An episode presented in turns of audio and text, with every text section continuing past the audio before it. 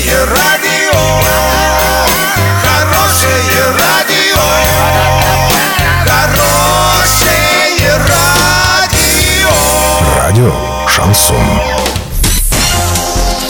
С новостями к этому часу Александра Белова. Здравствуйте.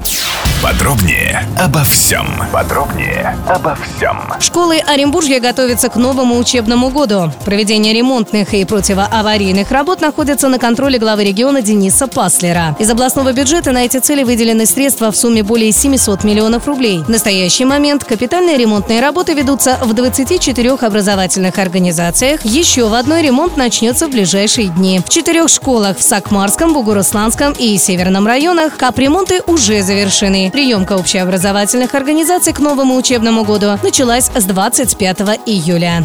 Летнее тепло в Оренбургскую область вернется лишь к выходным, но ненадолго. Со вторника по пятницу в городе прогнозируется до плюс 24. В субботу ожидается дождь, но температура вырастет до плюс 32. Ну а в воскресенье без осадков и плюс 34. В областном центре прогноз погоды существенно не отличается. Только осадки, судя по данным метеопорталов, в субботу будут слабее, чем в Орске.